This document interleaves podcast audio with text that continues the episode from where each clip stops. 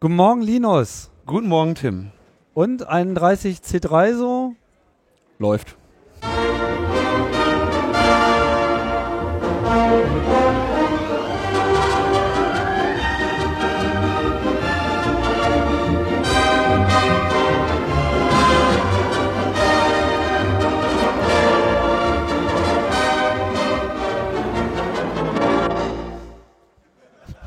Logbuch Netzpolitik, die 126. Ausgabe.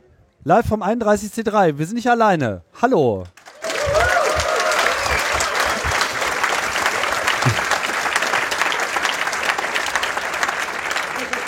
Also ich hätte echt nicht gedacht, dass ihr wegen, also dass ihr deshalb hier seid. die hauen doch bestimmt irgendwie gleich ab oder so. Wissen die nicht, wo Saal 1 ist? Ja, Linus ist noch ein bisschen äh, unpässlich, aber das wird sich sicherlich gleich finden. Der Rest ist, glaube ich, ganz entspannt, oder? Wir haben nämlich heute ein, ein All-Star-Team äh, versammelt und begrüßen äh, Thomas, Thomas Lohninger. Hallo. Grüß dich, Tim. Und genau, dein Applaus. Und es gibt noch ein Upgrade, nämlich André, André Meister. Hallo. Hallo. André muss sich gestern eine Stunde bequatschen, dass er kommt, weil er wollte eigentlich einen Tor gucken. Ach, Tor Ich, gucken. bist du nicht auch wegen Talks hier? Lassen wir das. Wer ist hier schon wegen der Talks? The talk is a lie. Ja, man sagt immer nur so, ja, hier, ah, tolles Programm und so, ich gucke mir bestimmt zehn Talks an und so. Das macht man sich so ein bisschen wichtig und dann steht man an der Bar. An der Bar. So ist das Kongressleben. Ja, aber es gibt ja noch das Sendezentrum, da kann man auch äh, gepflegt abhängen und wir blicken hier auf ein äh, unübersichtliches Heer von äh, Zuhörern. Das finden wir total super. Und ich habe so den Eindruck, ihr habt den Podcast schon mal gehört. Ähm, ja, wo wir dann schon mal dabei sind, dann würde ich sagen, fangen wir doch mal mit dem Kongress an. So, ähm, war irgendwas? Ist schon mal irgendwas passiert? ist jetzt, André, also es ist ja der zweite Tag. Genau. Ist ja schon ein bisschen was gelaufen. Welchen Talk verpasst du denn jetzt gerade? Den vom Invisible Committee. Äh, die Invisible Committee Returns mit Fuck Google. So viel weiß ich auch nicht dafür, äh, darüber, als was in der Ankündigung stand. Aber Die ist aber relativ ausführlich. Das ist, glaube ich, die längste Ankündigung, die deswegen, aber deswegen muss ich das jetzt hier auch nicht rezitieren, weil hier sind ja so viele Leute beim Kongress, die haben ja den Fahrplan alle komplett gelesen und wissen, worum es da geht. Naja, aber wir haben ja auch noch äh, A, äh, Hörer jenseits des Die nicht auf dem Kongresses. Kongress sind? Ja, wir strömen ja hier direkt ins Netz. ja. Und du weißt ja, Podcasts werden auch in 500 Jahren noch gehört.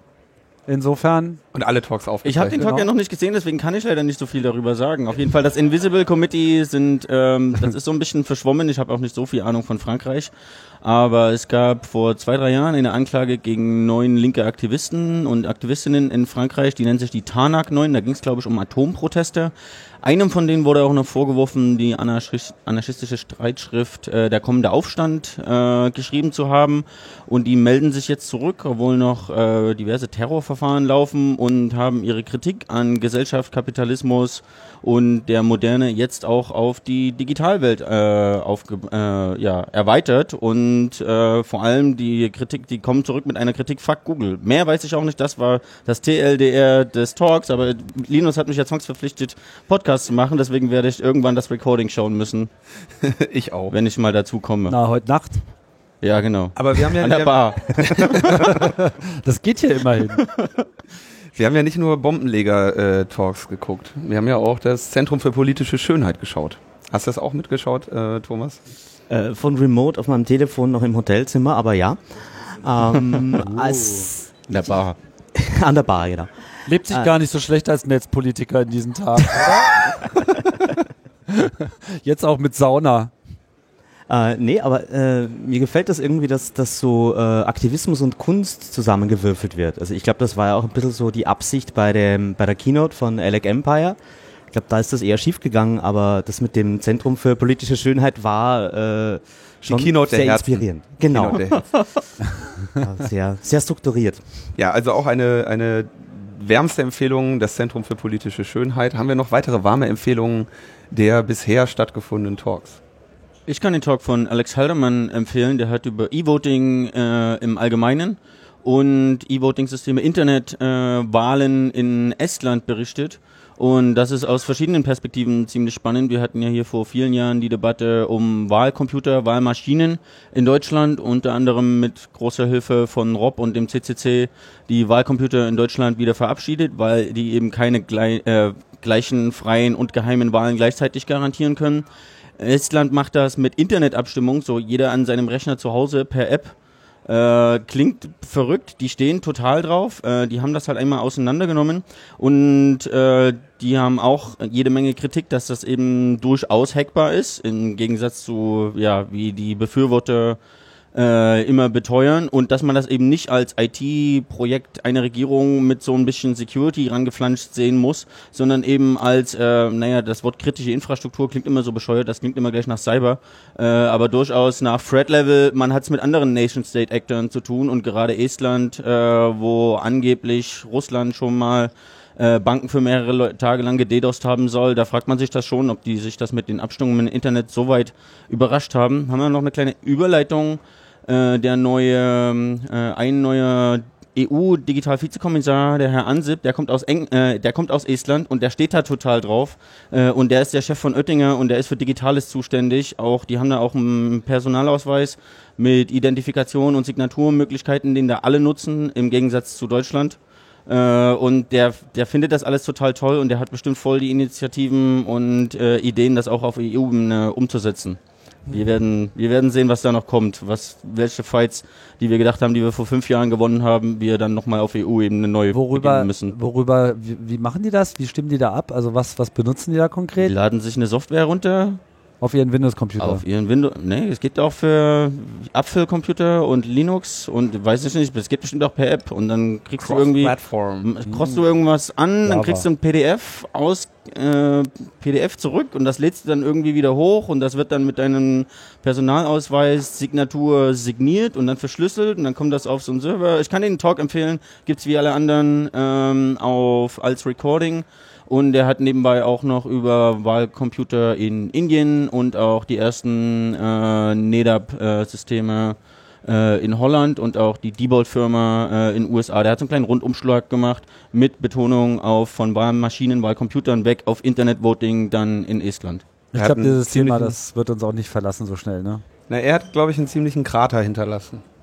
Ja, bei uns, aber da draußen gibt's noch andere Leute, die politische Entscheidungen treffen und die sind die nicht, nicht immer alle auf dem Kongress. hören.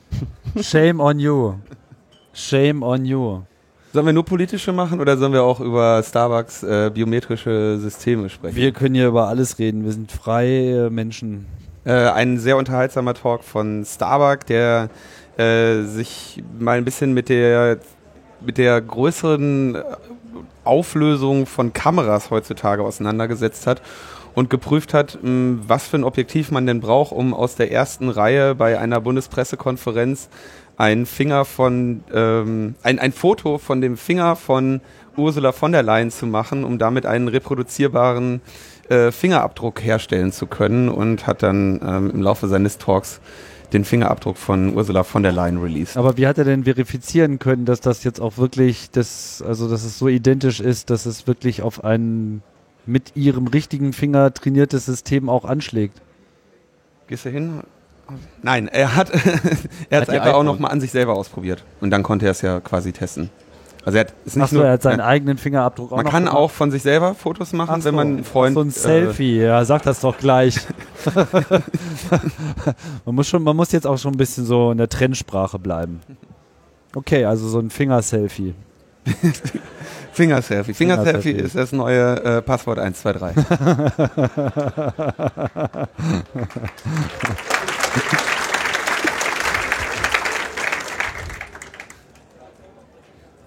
ja. Noch Talks. Hast du noch was gesehen oder bist du hier irgendwie. Er ist aufgeregt, er hat noch seinen eigenen Talk. aber, aber, Nein, aber dieser, hab, dieser Hack, dieser Hack, der, der, der hat mich ja heute Morgen in meinen Schlaf gebracht, weil mich wieder irgendeine so Presse, so eine verzweifelte Pressequelle. Oh, ich brauche unbedingt einen Ansprechpartner. Geh nicht ans Telefon, so, kann ich dich äh. wecken. könnt ihr schon um 11 Uhr anrufen, das ist Kongress. Also ich habe äh, SWR Info für morgen auf halb acht äh, runtergehandelt. Die wollten 10 vor 7. yeah, ist doch gleich. Freunde. Oh Gott, ey. Naja, da macht man was mit. So, aber ich habe dich unterbrochen. Nee, ähm, die Deutschstunde war wieder toll, also Mahas Vortrag. Ja. Ähm, der hat sich ja wieder mal ähm, was, was äh, Linguistisches angeschaut. Also ich glaube, es war die digitale Agenda, die er analysiert hat. Da ist Ähm, einiges zu holen. Das, das ist das. also ich, ich, bewundere ihn auch immer wieder, äh, mit, mit welcher stoischen Ruhe er da durchgeht. Also man wünscht sich ja immer so einen Deutschlehrer eigentlich, ja? der, der, der mit so viel äh, Wissen und gleichzeitig aber auch mit so einem ganz schwarzen, zynischen Humor an, an Dinge rangeht. Ich glaube, da hätten wir alle viel mehr Spaß in der Schule gehabt. Ja, wie Marcel Reich-Ranitzky immer so schön sagte. Wie sind Sie als Kritiker, muss ich mich mit so viel Dreck befassen? Ja. Ja. Viele gute Leute sind dieses Ja, Jahr aber gestorben. Zynismus hilft ja, merkt man ja regelmäßig, um sich so ein bisschen ähm, durchzuwalken Ja, aber durch diese ganze Themenlandschaft. ansonsten, was äh, mich eigentlich am meisten begeistert hat, war kein Talk, sondern ein Film, also Citizen 4. Äh, Ah, den von Laura Portras. Genau. Port, wie spricht man das eigentlich richtig aus? Port- Portras. Ja.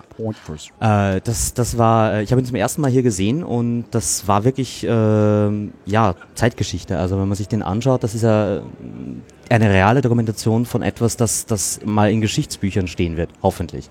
Und ähm, dass man wirklich diese Momente miterleben kann, äh, wie diese Informationen rausgekommen sind und vor allem, wie das menschlich alles abgelaufen ist.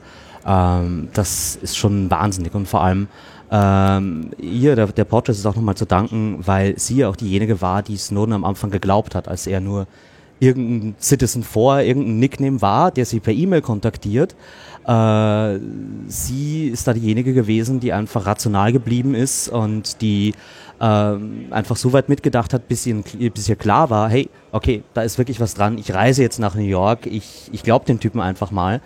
Und hätte sie das nicht getan, wer weiß, wie die Geschichte ausgegangen wäre. Ja, kann man froh sein, dass sie nicht schon CCC-Mailinglisten abonniert hatte. Dann müssen wir wahrscheinlich schon so ein bisschen, ah, was ist das denn jetzt schon wieder? Spam. Ja. Aber dieses ganze Filmmaterial, was sie verwendet hat, das hat sie quasi ab dem, ist das so ab dem ersten Kontakt schon Ja. entstanden? Also sie ist quasi direkt mit Kamera angereist und hat gleich So im. Hongkonger Hotelzimmer, ähm, hi, my name is Edward Snowden, I go by Ed, also wirklich vom, vom so ziemlich ersten Moment oder ersten Tag an. Mhm. Und äh, das ist schon bemerkenswert. Vor allem eben auch, weil es äh, versucht, so ein bisschen das, was medial danach passiert ist, auch noch mit reinzunehmen. Also wie hat das die, die Welt und die Diskussion verändert? Und ähm, das ist jetzt nicht der Film, der die ganzen Details der Revelations erklärt, aber er, er, er schafft es irgendwie so, dieses grundsätzliche Prinzip von dem Ganzen, was Snowden uns gebracht hat, äh, zu vermitteln. Und deswegen glaube ich auch, dass er super für Schulklassen wäre oder für irgendwie so politische Bildung. Ähm, weil ich glaube, wenn der Film es nicht schafft, dass Leute anfangen, drüber nachzudenken, dann schafft es eh nichts mehr. Wa- Was hast du denn für einen Eindruck von Snowden? Also hast du irgendeinen Eindruck von Snowden bekommen, den du so noch nicht hattest? Ja, einen sehr menschlichen. Also ähm, äh, in, in der Hinsicht war es fast ein Helden-Epos, weil er da ja schon äh, auch sehr klar erklärt, wieso er das getan hat und was für ihn die Beweggründe waren. Und ähm, solche Menschen kann man sich nur wünschen. Ich meine, das, das hat schon irgendwie auch was äh, Märtyrermäßiges. Ähm, das reflektiert auch so ein bisschen. Aber für ihn ist es halt wirklich einfach eine Entscheidung, äh, ich, ich will, dass die Welt besser wird und insofern mache ich das jetzt auch für mich, dass ich äh, mein ganzes Leben und meinen Beruf und meine Familie riskiere, äh, damit die Welt das weiß. Das ist so irgendwie das, das i-Tüpfelchen und äh, ich denke auch, wäre der Film irgendwie ein bisschen früher erschienen, dann wären diese ganzen Snowden-Geschichten auch vielleicht bewusster reflektiert worden. Dann hätte man da vielleicht irgendwie mehr, mehr Sinn draus machen können, weil mir ist es zumindest oft so gegangen, du bist einfach weggeschwappt von so viel Information, alle paar Wochen wieder eine neue große Revelation. Aber es gibt ja eine relativ fundierte Kritik an dieser ganzen äh, Fokussierung überhaupt auf eine Person, egal welche es ist. Und ähm, wir haben ja bei Wikileaks gesehen, was es einer Sache schaden kann, wenn man sie halt zu sehr an eine äh, Person bindet oder vor allem, wenn man die gesamte Glaubwürdigkeit und Seriosität des Unterfangens äh, an den Ruf einer Person bindet, die diesen Ruf dann ähm, relativ nachhaltig ruinieren kann. Ähm, insofern, ähm, also ich habe den Film noch nicht gesehen, weil ich mir gedacht habe, ach komm, der läuft ja beim Kongress. Sind aber leider dann nicht reingekommen. Ähm, aber ich, also ich weiß, ich bin mal gespannt. Also ich habe den Film nicht gesehen, aber gerade dieses, diese äh, Helden-Epos-Geschichte, weiß ich gar nicht, ob das unbedingt so sein muss. Also würde ich vielleicht gar nicht unbedingt Ich äh, so stimme, sehen. ich stimme dir zu, wenn es um Kampagnen und Themen geht, man muss die, die Sache immer von Menschen trennen und Menschen sind weitaus leichter fehlbar. Aber wenn sie eben nicht scheitern, wenn sie schaffen, irgendwie sich äh, auf die Dinge zu konzentrieren, dann, ähm, dann können sie auch ein wahnsinnig wichtiges Vehikel sein, um die Geschichte zu erzählen, weil du musst eine Geschichte halt einfach für uns Menschen immer mit äh, anderen Menschen, mit Personen erklären. Ja, ich bleib dabei. Du ähm, möchtest lieber Themen statt Köpfe haben. Themen Ne? Das ist statt ein Köpfe. sehr erfolgreiches Konzept, wie wir wissen. Aber einen Satz möchte ich auch noch zum Film sagen. Ich habe den zwar gestern nicht gesehen, dafür aber auf der Premiere im November, deswegen ist es schon ein bisschen her. Aber das war gar nicht die Intention von Laura, irgendwie den Snowden zu porträtieren, weil der Film ging auch gar nicht erst mit Snowden los im Hotelzimmer, sondern sie hat schon ein Jahr vorher gefilmt. Äh, sie hatte Jake, er Security Workshops gemacht, gefilmt, mehrere, die hat sich mit Leuten vom CCC getroffen, sie hatte mit den Whistleblowern äh, Thomas Drake und Bill Binney äh, schon gefilmt und sie war schon dabei, einen Film über, über weltweite Überwachung durch Geheimdienste und Whistleblower zu machen. Und dann kam Snowden und hat sie kontaktiert. Und das hat natürlich den kompletten Film auch nochmal über den Haufen geworfen.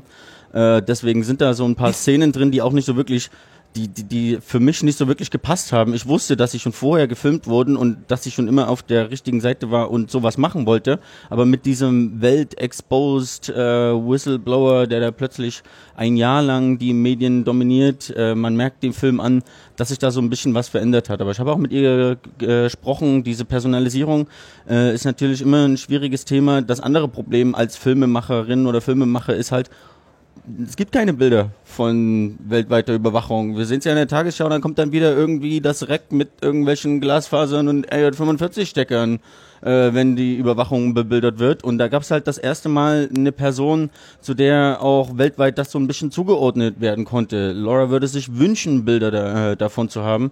Dann ist sie extra noch nach Utah gefahren, hat dieses äh, Data Center äh, dort gefilmt und so. Sie hat schon versucht, Bilder zu finden, wo es nur geht, aber dann im Endeffekt die Stimmung in den zwei, drei intensiven Wochen dort eingefangen. Äh, ich finde den Film auch äh, sehr gut. Ist schon ein bisschen her, dass ich den gesehen habe, aber für mich ist da so ein bisschen diese, dieser Knick von, eigentlich wollte die schon das schon vorher machen und dann kam dieses Snowden und hat alles verändert. Das habe ich den Wo, Film wo warst angemerkt. du denn da, dass du den gesehen hast? Äh, in Berlin war im Kino International Premiere im November und seitdem läuft er auch in Kinos. Man kann den auch kein Geld bezahlen und in so große Häuser gehen und da wird er gezeigt. Und die verkaufen Wow. Popcorn. Jetzt auch mit Popcorn. Super. Ja, nee, ich hatte noch keine Zeit gefunden. Und ich dachte mir auch, läuft ja auf dem Kongress. Man kommt ja zu nix hier. Ja, Ja, dann wollen wir uns Haben noch mal wir's? den Themen des Jahres widmen. genau.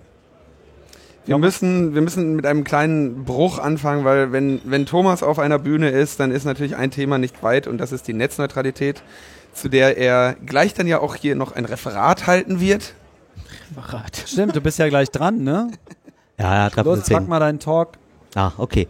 Bisschen spoilern. Äh, ja, also im, im Talk geht's eigentlich, ähm, ich halte ihn gemeinsam mit ähm, Reo Zenger von Bits of Freedom. Der wird so über die niederländische Situation sprechen. Die haben ja schon ganz lange ein irrsinnig gutes Netzneutralitätsgesetz.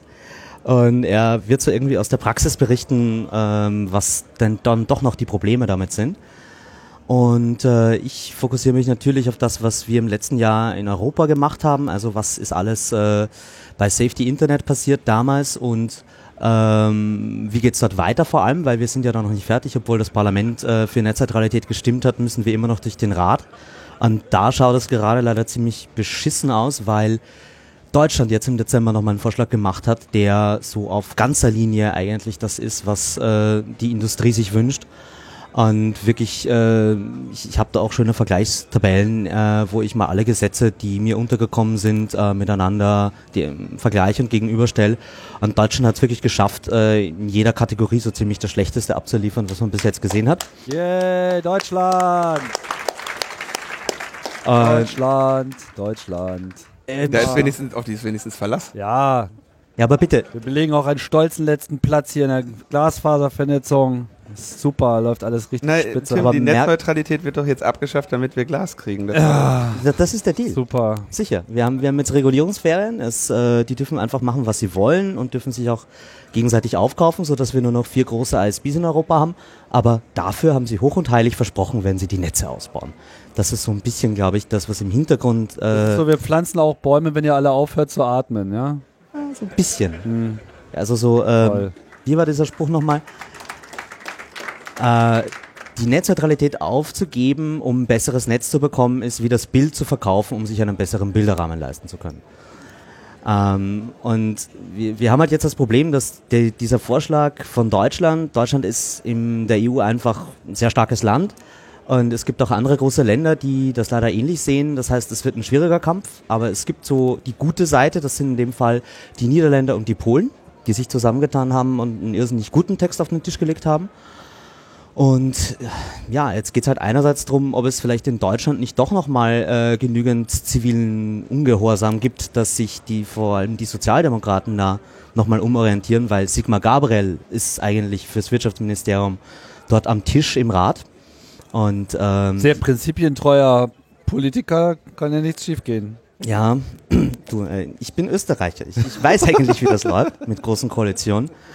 Aber äh, ja, wie gesagt, äh, ich hoffe halt irgendwie, dass man da innerdeutsch noch was tun kann. Ansonsten im Rat wird's halt wirklich ein schwieriger Fight. Warum denn Polen und Holland? Äh, naja, die Niederländer, das ist klar, die ähm, hatten da mal eine Debatte. Da ist die Bevölkerung sensibilisiert für dieses Thema. Die haben auch ein Gesetz, wo sie stolz drauf sind, was sie nicht verlieren wollen. Seit 2010 oder seit wann haben die das? Äh, 11, 12, 11, 12. Elf? Ja, zwölf, hab ich ja. auch so im Sinn, ja. Und äh, die Polen, das ist eine gute Frage. Ähm, also wann die Polen hüpfen und wann die Polen irgendwie gute Netzsachen machen, äh, das kann keiner wirklich vorhersagen. Aber wenn sie sich mal was in den Kopf gesetzt haben, dann, dann sind sie eigentlich recht durchsetzungsfähig. Und äh, sind vor allem eben halt auch die kleinen Länder, die äh, erkannt haben, dass ihnen so eine Regulierung überhaupt nicht helfen würde, weil deren, deren ISPs sind die ersten, die aufgekauft werden und dann hast du halt nur noch den, den Mutterkonzern, der dir die Politik diktiert. Also es wird in Europa spannend, in den USA natürlich auch, weil Obama sich ja jetzt auch für Netzneutralität geäußert hat. Ähm, sehr stark sogar. Ähm, das hat zwei Seiten, weil einerseits gut, ja, äh, das heißt mal, wir haben nochmal einen starken Fürsprecher für dieses Thema. Und ich würde das ähnlich einsortieren wie diese äh, letzte Policy bezüglich äh, Abschiebungen, die er gemacht hat, wo ja auch äh, äh, sehr viele illegale Migranten in den USA legalisiert wurden nachträglich. Ähm, das ist so ähnliche Symbolpolitik. Ähm, ich meine, bei dem bei den Legalisierungen der Aufenthaltsbewegungen war es sogar ein wirklicher realer Impact. Bei Netzneutralität hat er sich nur politisch geäußert. Es obliegt der Regulierungsbehörde, das zu entscheiden. Also im Moment hat er noch gar nichts getan. Ja, vor allem hat er überhaupt gar keine Mehrheiten mehr. Also auch diese, dieser Vorstoß in der Migrationspolitik war ja nicht wirklich ein Gesetz, sondern sozusagen das, was er so per Präsidentendekret durchgedrückt bekommt, ohne jemand fragen zu müssen. Und was da so ab Januar mit äh, der Republikanermehrheit äh, in beiden Kammern, also Kongress und äh, Repräsentantenhaus. Repräsentantenhaus, was da noch von übrig bleibt, da mache ich mir nicht so viele Illusionen. Und das, das sehen wir aber auch bei Netzneutralität, weil Ted Cruz hat dann ja auch sofort gesagt, Netzneutralität ist Obamacare für das Internet. Also dadurch wunderbar. Ähm, es gibt da auch einen schönen Comic dazu, der das nochmal schön aufdröselt für Ted Cruz. Aber wir, wir sehen halt einen Backlash. Also alles, was Obama jetzt macht, wird von den Republikanern einfach ins Gegenteil verkehrt. Und, und falls mal wieder ein republikanischer Präsident kommt, dann müssen wir uns darauf einstellen, dass genau das Gegenteil von dem, was Obama mal wollte, dann auch wirklich gesetzte Politik ist und Parteilinie. Das befürchte ich so ein bisschen. Wir haben Merkel-Care.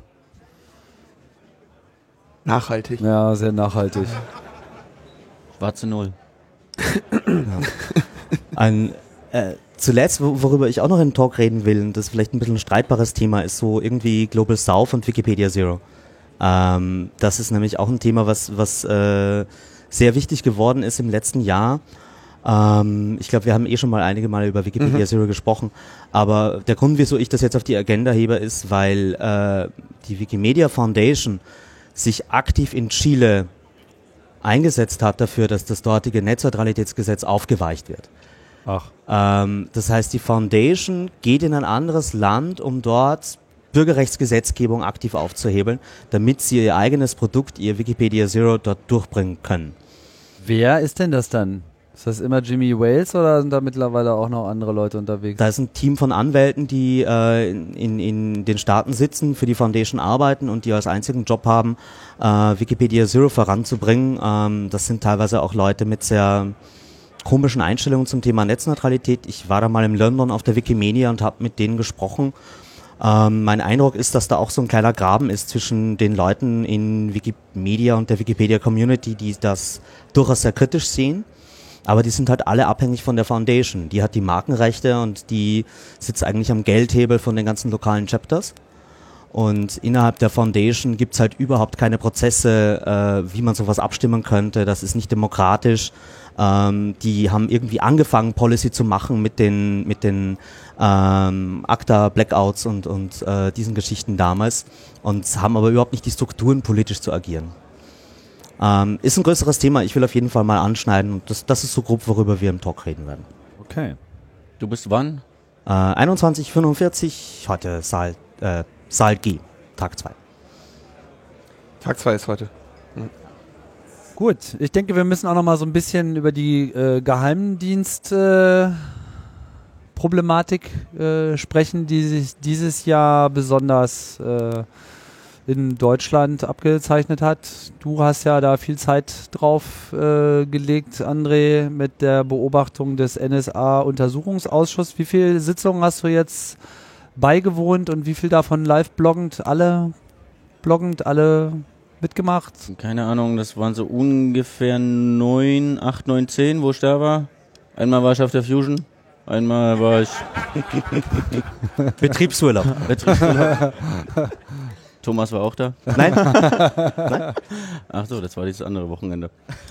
ähm, einmal hat mich Wetter vertreten und einmal hat mich Anna vertreten. Ich bin ja auch nicht allein in Netzpolitik oder irgendwie äh, Geheimdienstblogger, aber ich habe immer noch eine Rückfrage an euch. Machen wir jetzt einen Rückblick oder einen Ausblick?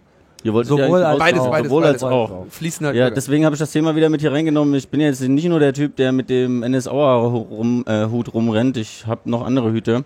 Aber So, hier auch Ja, der- der- den du hast, ist sehr schick. Sehr schick. Formschön. Ja, schön, sehr schön, dass ihr das auch sagt. Mhm. Jedenfalls, äh, wenn man in, wenn man auf das Jahr, auf das letzte Jahr zurückblickt oder auf das nächste Jahr blickt oder wenn man eigentlich irgendwas mit Internet macht, dann muss ich da wieder den Sascha Lobo zitieren, wenn wir über Internetpolitik, Di- Digitalpolitik, Netzpolitik reden, dann kommen wir nicht drum hin, den Tyrannosaurus Rex auf Speed im Raum, äh, ja, den können wir nicht einfach ignorieren. Das Problem ist, unsere komplette digitale Welt wird voll überwacht und es passiert immer noch nichts. Jetzt sind wir hier mit dem Motto A New Dawn und dann steht bei Spiegel Online, jetzt geht's endlich los. Wir rufen dazu auf, Jetzt geht's los. ja, vielleicht sollte man das mehr mal in so Fußballhymnen äh, umformen, um ein bisschen Impact zu erzeugen. Ich hatte noch einen Tag ähm, versucht anzugucken, den von James Bamford, US-Journalist, der schon seit 30 Jahren über die NSA schreibt, äh, als sie noch No Such Agency hieß. Der hat schon mit Büchern wie The Puzzle Palace äh, ja, Enthüllungen über die NSA gebracht. Äh, da ja, waren die meisten von uns noch, Flüssig. äh, ja, und außer Tim war hier noch niemand im Internet. Da war Tim Aber- der Einzige, der ganz alleine da drin. Wir hatten ja nichts.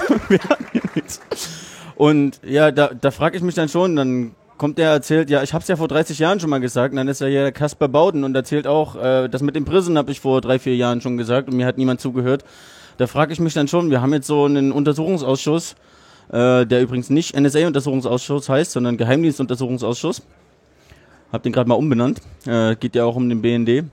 Aber dann erzählt er, ja, wir hatten das Church Committee äh, in den 70er Jahren in den USA, nachdem das Citizens Commission to Investigate die FBI in einem FBI-Büro eingebrochen ist äh, und jede Menge Papierdokumente rausgetragen hat und dann das erste Mal äh, aktivistisch slash whistleblowend äh, an die Presse gewandt hat, um zu enthüllen, was in den 70er Jahren alles gegen linke Aktivisten, gegen Frauenrechtler, gegen Black Activists, äh, gegen vermeintliche Kommunisten äh, für Mittel von den Diensten und ja von den Geheimdiensten und äh, Federal Police eingesetzt wurden. Zersetzung bis hin zu Briefe an Martin Luther King mit nimm den Nobelpreis nicht an, sondern ähm, äh, bring dich vorher selber um und so. Das hat das FBI gemacht. Und da gab es einen Skandal, da gab es öffentliche Berichterstattung und dann gab es einen Untersuchungsbericht und die haben dann äh, das sogenannte äh, Church Committee von Senator Frank Church, die haben einen Abschlussbericht geschrieben und da drin steht, Also, wenn die das so dürfen, was die da machen, dann haben wir keinen Platz mehr, wo wir uns verstecken können. Dann ist das, ein, dann ist das eine allmächtige äh, Geheimdienstmaschinerie. Das war in den 70ern. Danach ist alles viel schlimmer geworden. Und dann kam das Internet. Äh, nach Tim auch zu allen anderen. Und dann haben wir den Echelon. Dann, dann haben wir, dann hat äh, unter anderem James Bamford, aber ein paar andere das Echelon-Spionagenetzwerk Ende der 90er enthüllt. Und wir haben gedacht, okay, die überwachen einmal alles in der kompletten digitalen Welt. Dann gab es einen Untersuchungsausschuss vom Europaparlament und da stand drin, die überwachen einmal alles in der digitalen Welt. Und wenn wir nicht aufpassen, dann ist es echt zu spät. Ein paar Wochen später war 9-11 äh, und dann ist alles noch viel schlimmer geworden. Also wir haben jetzt unseren Helden Whistleblower mit schicken Film, wir haben einen Untersuchungsausschuss und jede Menge Presse. Aber ich hoffe, ich hoffe, dass sich die Geschichte nicht nur als Farce und Tragödie wiederholt, äh, sondern dass wir tatsächlich auch mal, dass es nicht noch schlimmer wird, nachdem der Untersuchungsausschuss irgendwann mal einen Abschlussbericht gemacht hat, sondern dass hier ein New Dawn, ein neuer Aufbruch beginnt und wir gemeinsam alle Wege äh, entwickeln können, wie wir tatsächlich mal rauskommen. Denn ganz ehrlich, äh, nur mit dem äh, Ausschuss wird das nicht passieren. Was ist denn so deine These?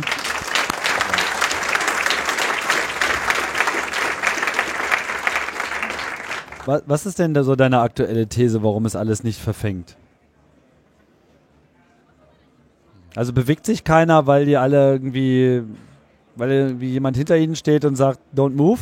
Das ist extrem vielschichtig. Ähm, Geheimdienste sind Machtinstrumente und wenn man die Macht hat, dann will man die auch nutzen, weil das ist einfach und hilfreich und tatsächlich, wenn, wenn man mächtiger Politiker ist, braucht man Macht zum Durchsetzen. Dann hat man eine Polizei mit Gewaltmonopol, dann hat man eine Armee für Außenpolitik, dann macht man Politik auf dem Parkett, aber dann hört man auch die anderen ab. Das machen alle so. Äh, deswegen haben da auch die Amis gesagt, ja, jetzt Merkel mit ihrem Telefon, die soll sich mal nicht so haben, die weiß doch, wie das Spiel läuft. Tut sie tatsächlich. Äh, der BND macht ja nichts anderes. Äh, dementsprechend, wenn man in einem bestimmten Teil des Staates ist, ähm, dann ist das das Normalste der Welt und dann möchte man darauf auch nicht verzichten. Die Frage ist halt, wie viel kritische äh, Öffentlichkeit, wie viel ähm, ja, Demokratie von unten, wie viele Leute gibt es, die sich mit den Themen auseinandersetzen, die das interessiert und die sich dadurch durch dieses Machtinstrument nicht einschüchtern lassen, weil das ist ja auch ein Problem durch die Enthüllungen. Äh, Leute, sehen wir auch beim Vorratsdatenspeicherungsurteil im Bundesverfassungsgericht, Leute, wenn sie überwacht werden, verhalten sich anders und nehmen an bestimmten politischen Demonstrationen nicht teil, haben Angst, bestimmte politische Meinungen in der Öffentlichkeit auszusagen. Äh, auszusprechen, zu bestimmten Treffen zu gehen und bestimmte Initiativen zu unterstützen. Äh, das ist die Schere im Kopf und das ist ein riesengroßes Problem. Deswegen, äh, ich, ich finde es gut, dass das alles enthüllt wird. Äh, es ist nur, ich habe die Schere im Kopf selbst bei mir festgestellt. Äh, gehst du zu der bestimmten Aktion oder nicht? ähm, wäre vielleicht vor einem Jahr oder vor zehn Jahren äh, hätte ich mich noch anders entschieden. Und das ist, das ist das, die große Gefahr dabei. Deswegen finde es so gut, dass so viele Leute zusammenkommen, äh, einen Zusammenhalt äh, bilden, sich vergewissern, dass die auf derselben Seite stehen. Und dann muss aber auch was draus folgen. Denn wie gesagt, nur an irgendeine Oppositionspartei zu appellieren, die dann verspricht, das wirklich alles besser zu machen, so wie der Obama hat, wirklich äh, Guantanamo zu schließen, das wird nicht reichen. Ja, aber was, Geheimdienste abschaffen, Revolution. Ich komme ja gerade nicht zum Invisible Committee, die sind im Saal 1.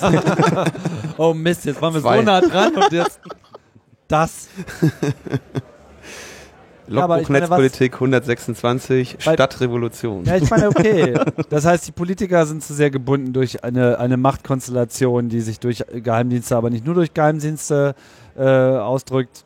Die Leute wählen CDU und SPD, weil sie Angst haben und eingetrichtert bekommen, dass morgen irgendwie der Muselmann Dresden islamisiert oder was auch immer.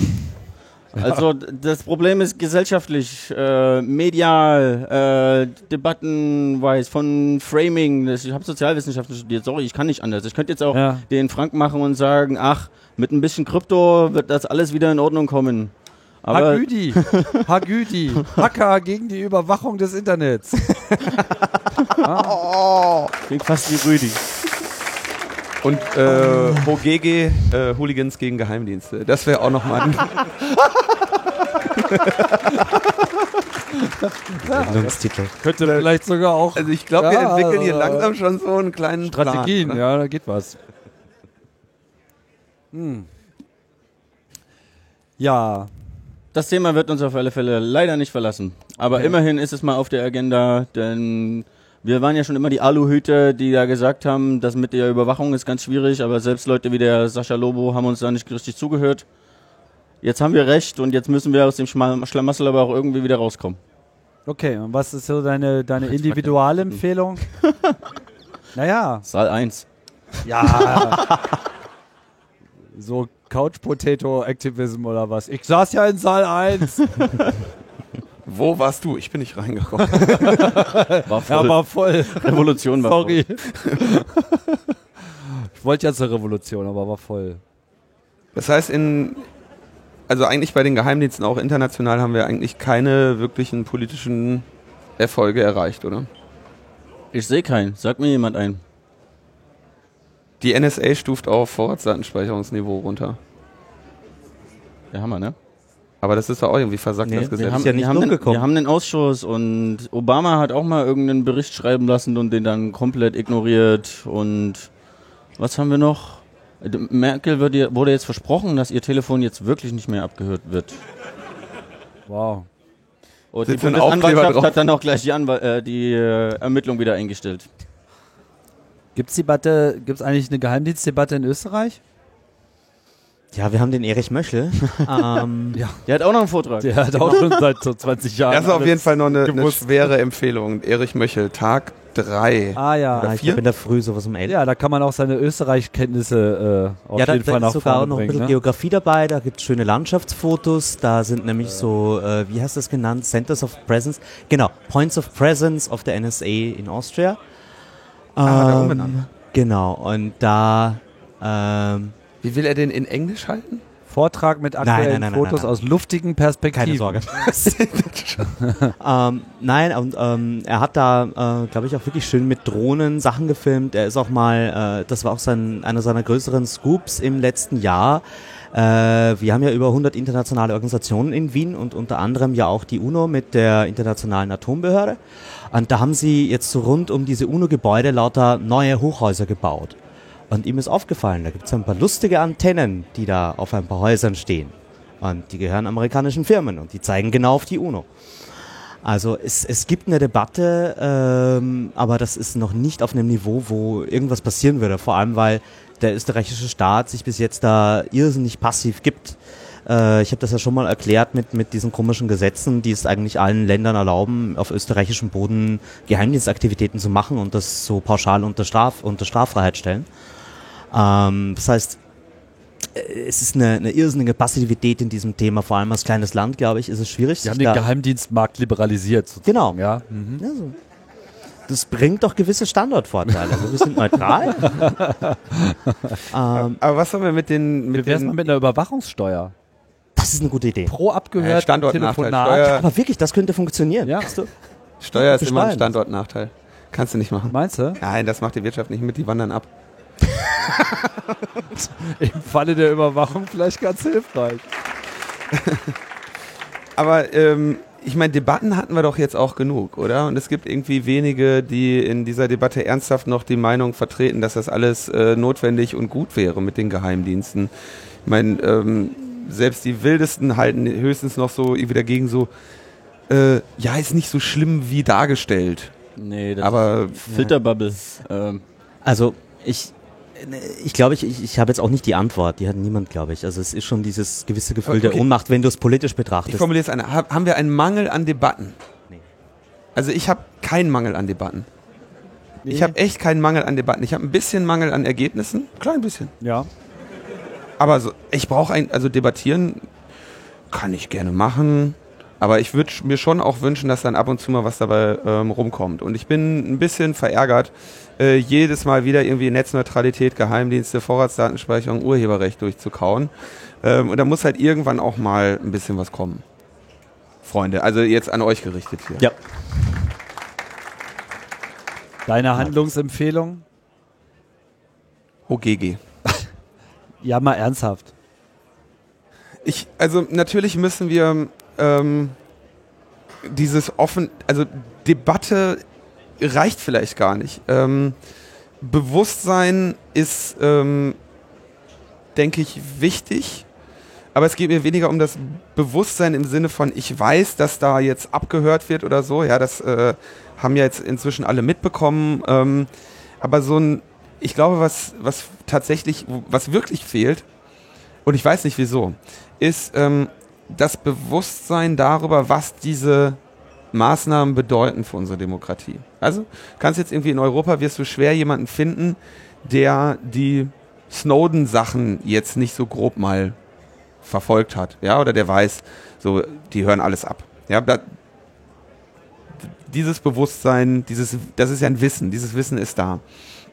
Aber das Bewusstsein darüber, was das für eine Gesellschaft bedeutet und was das für unsere Zukunft bedeuten wird, dieses Bewusstsein scheint äh, zu fehlen.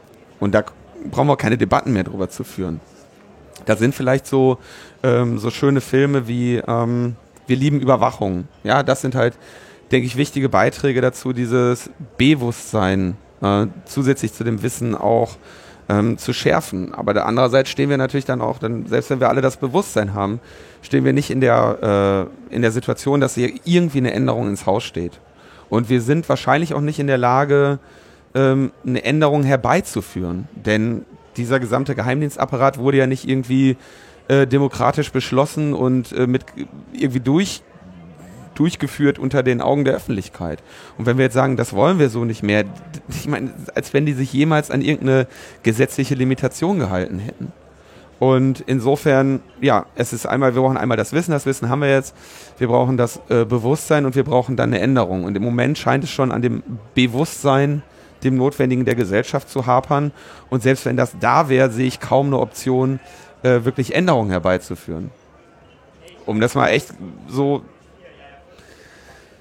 Also, Vielleicht habe ich noch eine Idee. Also wir sind ja hier auf dem Kongress und es gibt ja hier viele Leute, inklusive, ich sage das ja auch manchmal, äh, ein bisschen Technik kann uns tatsächlich äh, ein bisschen weiterhelfen, um die äh, fast kostenlose Massenüberwachung der kompletten Welt äh, in eine teure, äh, individualisierte Überwachung zu überführen.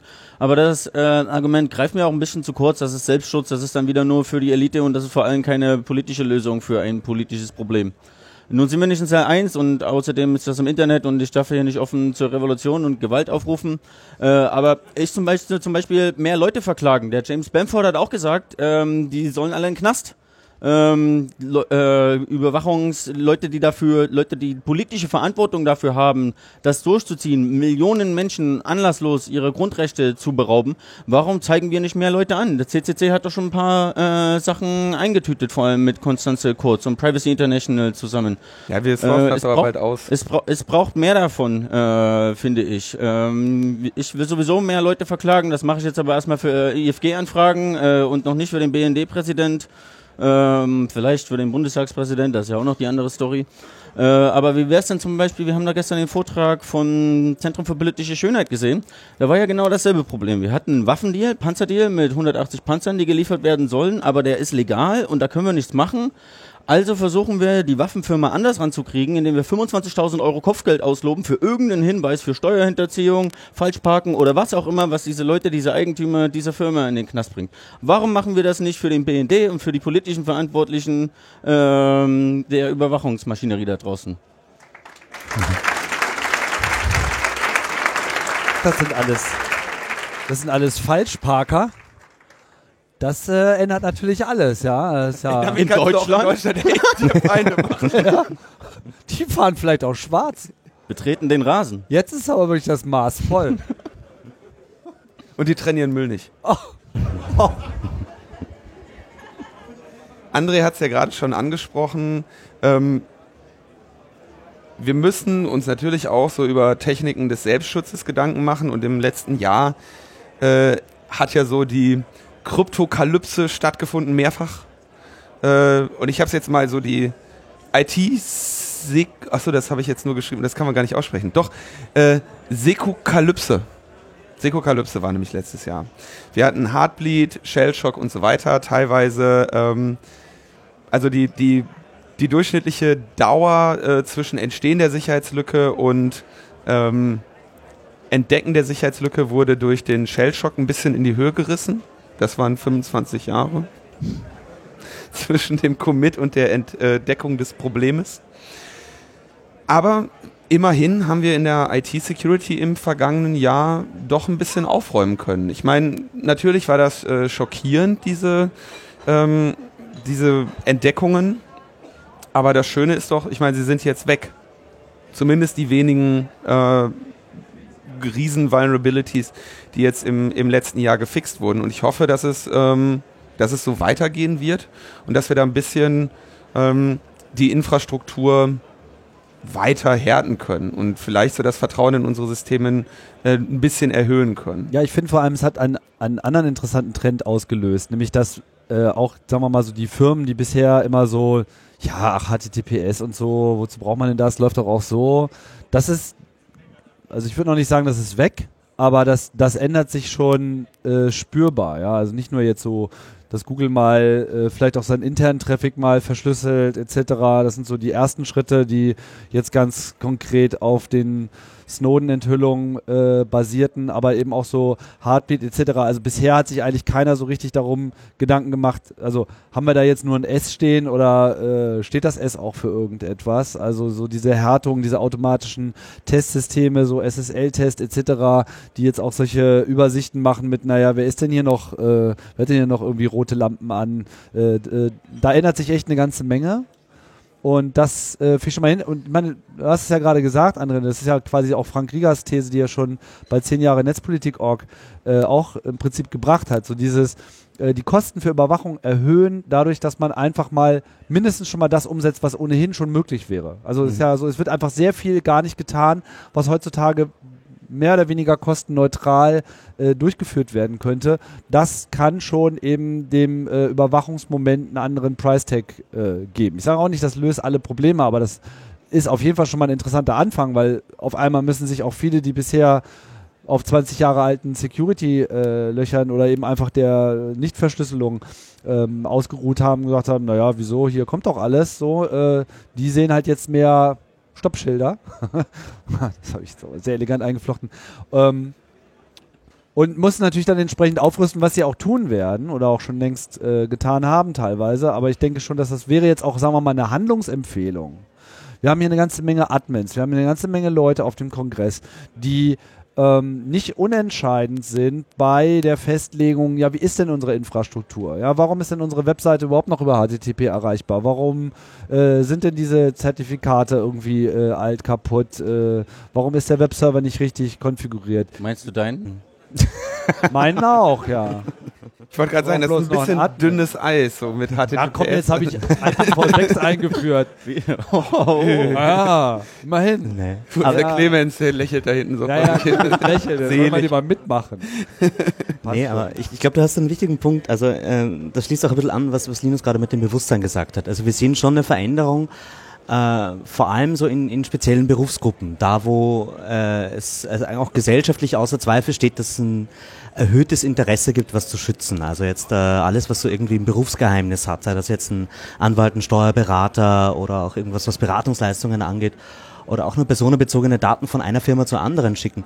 Äh, da wird heute nicht mehr einfach nur Google Docs verwendet, wie das vielleicht früher der Fall war. Ja, da tun ähm, sich neue Geschäftsfelder für T-Systems auf, aber ansonsten ändert sich da doch auch nicht viel. Na, also es ist halt immer die Frage, wie nachhaltig dieser Trend ist. Ich glaube, da ist dann auch die Technik gefragt, irgendwie Alternativen zu liefern, weil, weil das Bewusstsein ist im Zweifelsfall sogar schon da. Nur dann muss es halt auch irgendeine Option geben, äh, das zu kanalisieren und in irgendeiner Form, meistens halt leider auch über Konsum, über irgendwas leicht Anwendbares, äh, so zu verwenden, dass du eine Besserung herbeiführst, dass einfach Überwachung teurer wird.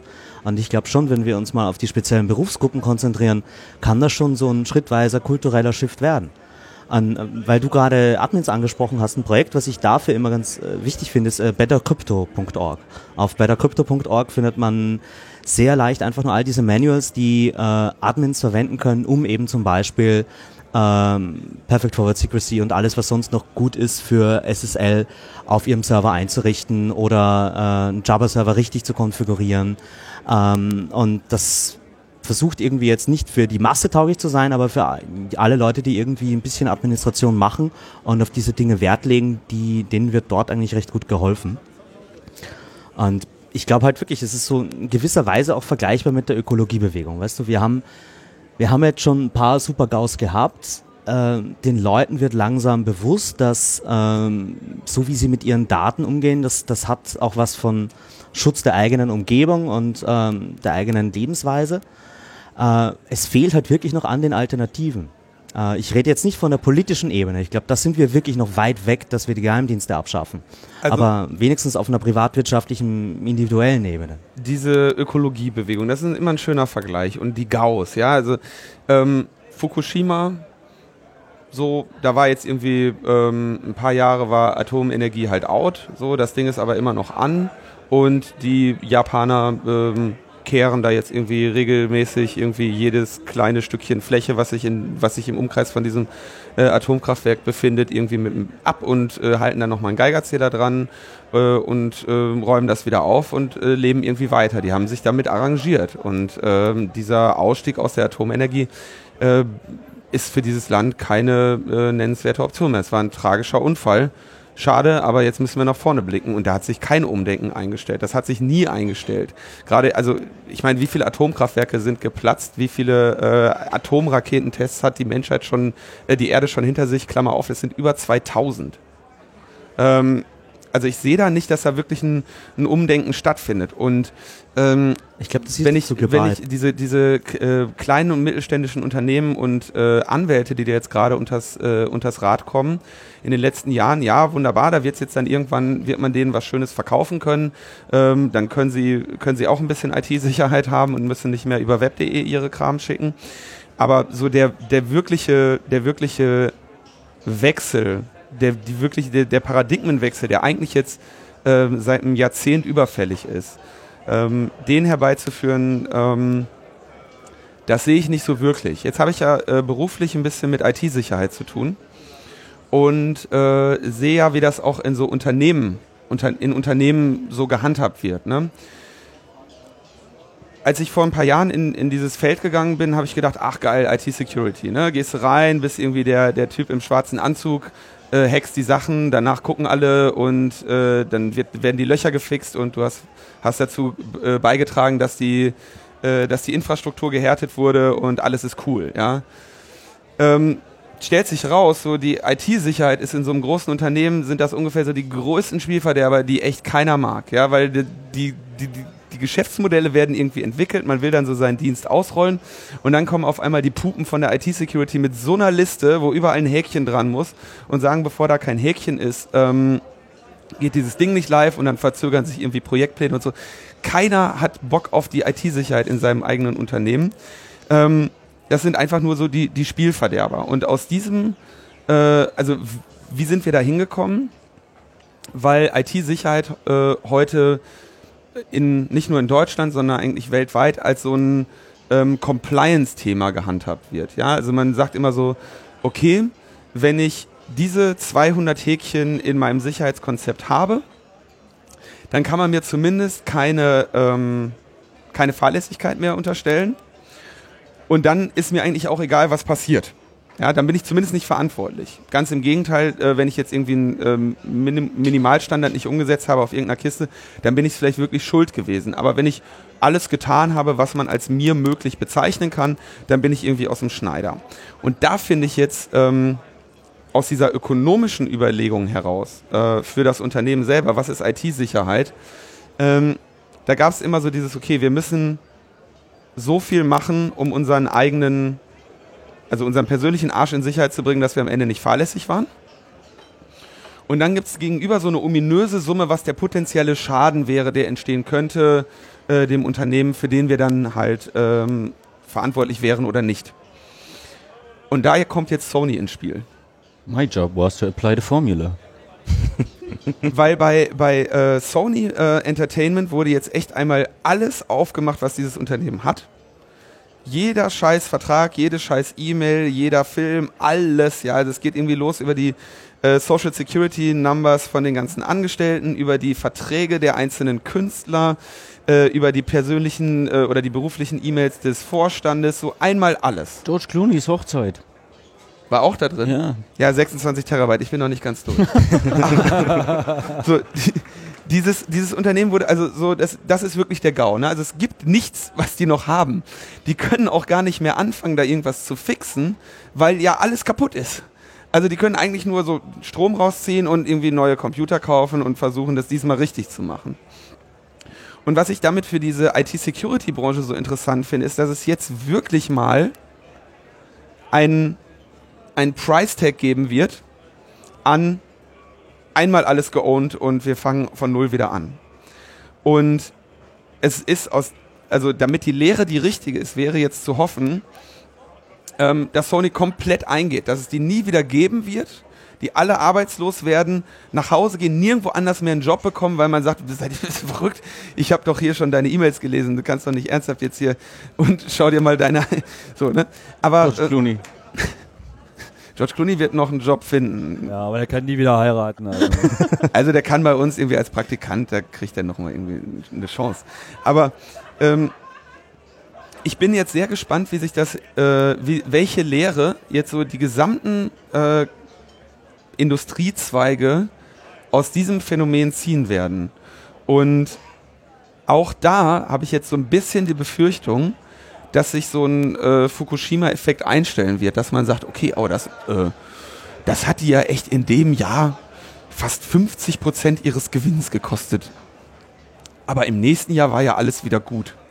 Und das könnte eigentlich behaupten, dass, also dies, was auch immer man am Ende für ein ähm, Preisschild an diesen Sony-Hack machen wird, wird irgendwann äh, in zwei Jahren in Form eines äh, Prozentsatzes einfließen, wie man sein IT-Security-Budget berechnet. Und das wird nochmal spannend. Ich wünsche mir natürlich, dass diese ganze IT-Security-Branche, also die IT-Security-Branche ist ja eigentlich vorwärts gerichtet, ja. Aber die IT-Security in den Unternehmen ist es eigentlich nicht. Das ist halt so, Vorwärts gerichtet? Was meinst du damit? naja. Sicherheitslücken werden gefunden, werden geschlossen, werden neue gefunden, werden geschlossen, werden neue gefunden, werden geschlossen. Äh, Sicherheitsniveaus werden ständig erhöht. Also schau dir. In der Äh, idealen Welt. Hm. nein, das wäre jetzt eine harsche Kritik an unserem Security-Track in, bei diesem Kongress, dass wir bei über 30 äh, Vortragenden, die äh, in der Regel von Sicherheitslücken berichten, äh, die in der Regel dann auch äh, im Nachlauf oder schon vor der Präsentation äh, ausgeräumt wurden. Also diese Evolution findet ja statt. Aber sie findet halt ähm, viel zu langsam statt. Und ich würde mir natürlich äh, für die Zukunft wünschen, dass man so von dieser verwaltenden, bürokratischen IT-Security-Compliance irgendwie, naja, zu so einer, Strukturellen Sicherheitsarchitektur kommt, so Ja. wie Microsoft das auch mit Windows gemacht hat. Ich war gerade bei Rüdi. Naja, aber ohne Witz. Ich meine, Microsoft hat ja im Prinzip genau dasselbe Desaster, also mit XP und so weiter. Da war das ja alles so richtig, wissen wir ja alle, war furchtbar. Und äh, they might not have done everything right, aber sie haben auf jeden Fall ihre komplette Entwicklung und Deployment-Strategie umgebaut unter Berücksichtigung von Security-Aspekten. Und das ist etwas, was man bisher so in der Form bei Softwareunternehmen im Idealfall sehen kann, aber eben noch nicht bei anderen Unternehmen, weil da Sony ist halt kein, also ich meine, wir reden ja auch nicht von Sony, der Technologiekonzern, sondern wir reden von Sony, wie heißt es offiziell, diese Branch Pictures, genau, ähm, ja, was ja nochmal eine ganz andere Welt ist, so. Für die halt E-Mails so einfach so stattfinden und keiner macht sich ausreichend Gedanken darum. Der deutsche Mittelstand sollte allerdings auch mehr über sowas nachdenken. Deutsche Mittelstand, lass, lass uns das lieber. Du hast Naja, KMUs angefangen. Nein, das war Thomas. Ich habe da genau drauf geachtet. aber Aber- mir ging es um Berufsgruppen. Also ich denke halt so, dass das ist so ein Teil, den ich halt äh, als Ausblick sehe für 2015. IT-Sicherheit wird, der GAU wird jetzt so ein, ein Preisschild haben und da werden sich ein paar Sachen ähm, ändern. Ich fürchte zum Negativen. Also ich fürchte, dass ähm, dass dass man jetzt halt, man hat halt an dem GAU jetzt ein Preisschild, das war vorher nicht wirklich so, ja, da war der GAU war vorher definiert als, du verlierst ein paar Kundendaten oder äh, deine Webseite ist nicht erreichbar oder so, ne, aber ähm, Sony setzt da jetzt echt äh, mal wieder Maßstäbe. Ja, was mich ja viel mehr interessieren würde, wer war es denn jetzt eigentlich? Das weiß ich nicht. Was? Nee, weiß ich nicht. Wer war, weißt du das? Gibt's da Das Keine Internet. Ahnung. Ich meine, es gibt äh, ein paar interessante Blogartikel von, ähm, ich weiß nicht mehr genau, wie der heißt, der Typ, der da auch so bei der DEFCON für Security werkelt, der hat da drüber gepostet, der meinte, das wäre halt seiner Meinung nach ein Inside-Job. Also auf jeden Fall wird generell angezweifelt, dass halt äh, Nordkorea die Power hat. Äh, Bruce Schneier hat äh, drüber geblockt, der hat es ein bisschen differenzierter äh, betrachtet und meint auch, er sieht jetzt die Motivation für so Insider nicht in dem Maße, wie auch immer. Es gibt da erhebliche Zweifel daran, wer es war. Ist letztlich für die Debatte so überhaupt nicht relevant, wer es war. Ja, also was jetzt da auch die Motivation war, weil am Ende erzählt, erzählt ja nur das Ergebnis. Aber ich frage mich halt trotzdem, ob irgendwie Nordkorea eigentlich. Das ist schon ein bisschen relevant, auch für, die, auch für die Zukunft, weil das wird ja jetzt wieder als Cyberangriff von Nation States äh, gewertet. Äh, und das ist auch eine Debatte, die in den, der kommenden Zeit leider nicht abnehmen wird. Äh, ich meine, wir sehen extrem starke Nation State Actors wie die NSA, die auch aktiv äh, Angriffe fahren im Netz. Mal ganz abgesehen davon, dass sie versuchen, das komplette Netz zu ownen, aber auch wirklich targeted. Es gibt kein System, was vor ihnen sicher ist. Aber wir sehen einen Haufen Bullshit, Cyber, Cyber-Rhetorik da draußen von kritischer Infrastruktur und äh, jeder Zwölfjährige im Kinderzimmer wird unsere Stromversorgung äh, lahmlegen können. Das ist auch eine Debatte, die nicht ab, sondern zunehmen wird. In Deutschland IT-Sicherheitsgesetz, in Europa mit der NIS-Richtlinie und den begleitenden Fearmongering äh, der Bedarfsträger und Institutionen. Anna wird, glaube ich, äh, hat auf 10 Netzpolitik äh, einen Cyber-Cyber-Vortrag gehalten. Äh, ich glaube, das war ganz unterhaltsam. Ich glaube, das wird sie auf der Republika nochmal äh, zu einem vollständigen Vortrag ausbauen wollen. Wenn sie es nicht wollte, dann muss ich es jetzt machen. Ich habe es angekündigt. hm. Ja. Was haben wir sonst noch? Weiß nicht. Was sind denn die anderen Klassiker? Urheberrecht. Ah, Urheberrecht. Ach. Spannend. Hier, merkst du, wie die Begeisterung um sich greift? So, ah oh, ja, jetzt nochmal richtig Urheberrecht. Glaubt da hier jemand dran? ja, die Kommission wird irgendwas machen. Damit ist zu rechnen. Aber ob das in die richtige Richtung geht, wissen wir noch nicht. Sie haben auf jeden Fall mal jetzt zigtausende Kommentare bekommen in ihrer Konsultation. Leute haben ihnen wirklich gesagt, was sie stört am Status quo. Und die Kommission hat es sogar so ein richtig schönes Dokument gepackt, wo mal drinnen steht, was gerade alles scheiße ist am Urheberrecht und was man nicht alles tun müsste. Welche Leute haben Ihnen das gesagt? Ähm, das war eine offene Konsultation von ähm, hauptsächlich Zivilgesellschaft, die sich da beteiligt hat, ah. aber natürlich auch Industrie. Und ähm, das haben wir jetzt auf jeden Fall in einem schönen Dokument, was, was so das Problem ist. Die Frage ist, welche Lösung Sie finden dafür. Das macht jetzt Oettinger. Was kann schon schiefgehen? Ja, ich meine, es gibt wenigstens gute Leute. Äh, Julia Reda, die auch hier einen Vortrag hält äh, zum Urheberrecht, die wird sich jetzt für die Grünen um das Thema kümmern. Für die Und Grünen? Ja, die ist ja in der grünen Fraktion. Ach so, in, du bist ja Europaparlament. Ja, ja, ja. ja. es gibt, es gibt äh, eine äh, Piratin, die es ja geschafft hat ins Europaparlament und die ist bei den Grünen. Und man muss auch sagen, bis jetzt macht die sich sehr gut. Ähm, die hat sogar eine, sogar eine würdige Nachfolgerin für Emilia Andersdotter, soweit man das jetzt schon sagen kann. Tag 3, 13 Uhr 45, Saal 2. Hier steht 14 Uhr. Ja, ist auch richtig. Ich habe falsch geguckt. Ja. Und was ist noch ein spannendes Thema? Freihandelsabkommen. TTIP.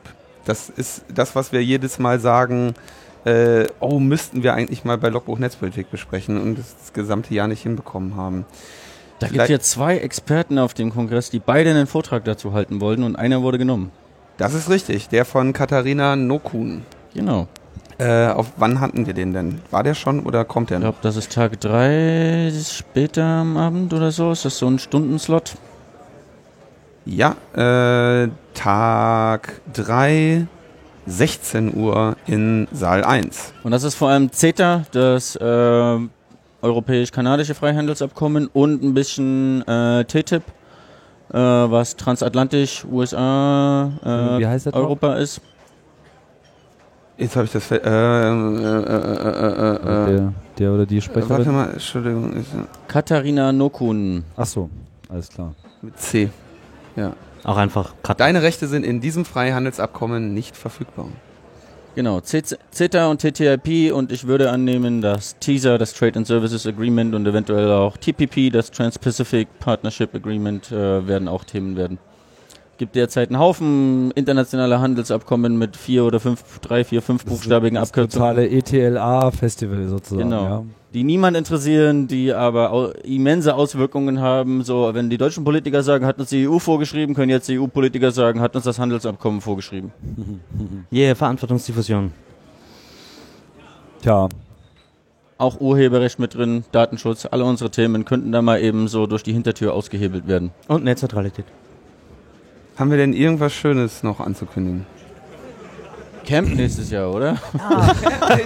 äh, Camp. Ja, doch, doch, doch. Das, Ja, da kann man auf jeden Fall darauf hinweisen. Wer will? das nächste Jahr wird einen Lichtblick haben. Ja. Wer will denn darauf hinweisen? Wer war du denn? doch wohl. Wir waren ja alle, du warst ja auch Ja. schon häufiger ne? dabei, genau. Ja, ich kann das machen. Also äh, Camp wird's geben. Das äh, findet ja, wie manche immer wieder erschrecken, äh, manche dann erschreckt feststellen, wenn sie sagen, ah, ich gehe nächstes Jahr doch nur alle vier Jahre statt und jetzt ist halt mal wieder soweit. Und äh, ist eine neue Location gefunden worden im Norden Berlins und die ist sehr schick. Die ist auch viel größer als äh, die alte. Das war auch äh, bitter nötig. Wer auf dem letzten Camp war, hat ja gesehen, da war also Zelt an Zelt doch schon sehr dicht geflochten. Ich habe äh, wenig Illusionen, dass es sehr viel äh, luftiger wird, weil der Andrang ist sicherlich nicht gering. Aber ja, ich bin da sehr optimistisch, was den neuen Ort betrifft und es ist auf jeden Fall auch schön, dass wir einen gefunden haben. Ist der öffentlich, der neue Ort, oder noch geheim? Ja, das ist äh, bekannt gegeben. Das ist äh, in, in Mildenberg, äh, auf dem Gelände des Ziegeleimuseums und da findet das alles statt. Das ist so eine alte Industrieanlage, da wurden halt mal Ziegel gebrannt, so für Berlin. Und ja, das ist äh, sehr geeignet und nette Leute und schöne Umgebung und mit Hafen und Seen. und Vöglein, die zwitschern und all das. Man sollte sich ja sowieso auch viel mehr an der, Neu- an der Natur erfreuen. Ja. IT-Security ist Sagen so wir kaputt, hier. oder was? mit Was einem mit? Betonkasten. ja, naja, ich denke, es ist irgendwie alles äh, gesagt. Aber wir können ja vielleicht noch ein paar äh, Danksagungen und sonstige Aufforderungen noch äh, hinterherwerfen, wie es unsere Art ist. Du hast auch noch was, ne? Äh, du wolltest, Ja, genau, äh, du äh, wolltest so noch ein, äh, akquirieren. Äh, kleines Casting. Ja. Äh, ich habe ja eh schon mal drüber gesprochen, dass sich gerade in Österreich einiges tut, so mit ähm, Büro und generell netzpolitische NGOs aufbauen und weiterbauen. Und etwas, was da noch fehlt, sind äh, Leute. Äh, Wenn es so irgendwie ähm, interessierte, netzpolitisch interessierte Leute gibt, äh, egal ob jetzt im aktivistischen Feld oder wissenschaftlich, technisch oder einfach nur so, äh, dann sollen die mal bitte alle irgendwie eine E-Mail an info.ackervorrat.at schicken und äh, ich würde die nämlich gerne alle kennenlernen und so ein bisschen den, den Pool an Leuten, die potenziell bereit wären, was zu tun oder auch nur mitzudenken und Feedback zu geben und wirklich was machen wollen. Äh, diesen Pool will ich vergrößern, weil der ist in Österreich einfach noch viel zu klein. Gut. info.akvorrat.at Ich habe auch noch eine kurze Intervention. Mich hat das sehr gefreut bei der Eröffnung, als Erdgeist und äh, Geraldine gefragt haben, wie viele Leute waren denn das erste Mal auf dem Kongress und ich weiß nicht so ganz genau, manche Leute sagen 30 Prozent. Ich habe gesagt, es ging so ungefähr die Hälfte der Hände hoch. Ich würde das gerne hier im Sendezentrum machen, sind ja so 100, 150 Leute hier. Wer von euch ist denn das erste Mal auf dem Kongress? Boah. Wow. Krass, oder? Die Hälfte, ja. Also, Camp wird wieder voll. Ja, okay. da machen wir da auch keine Illusionen. Ist ja auch gut so. Linus, du hast auch noch was.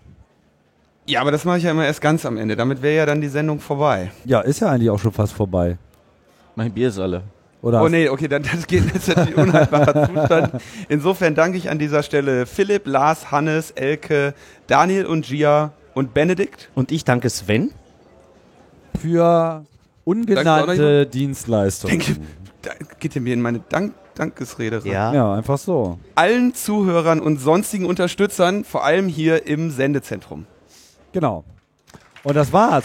Log.net live. Vielen Dank fürs Zuhören. Vielen Dank fürs Dabeibleiben. Wir senden weiter im nächsten Jahr. Wie es kennt. Und das war's. Ciao, ciao. Tschüss.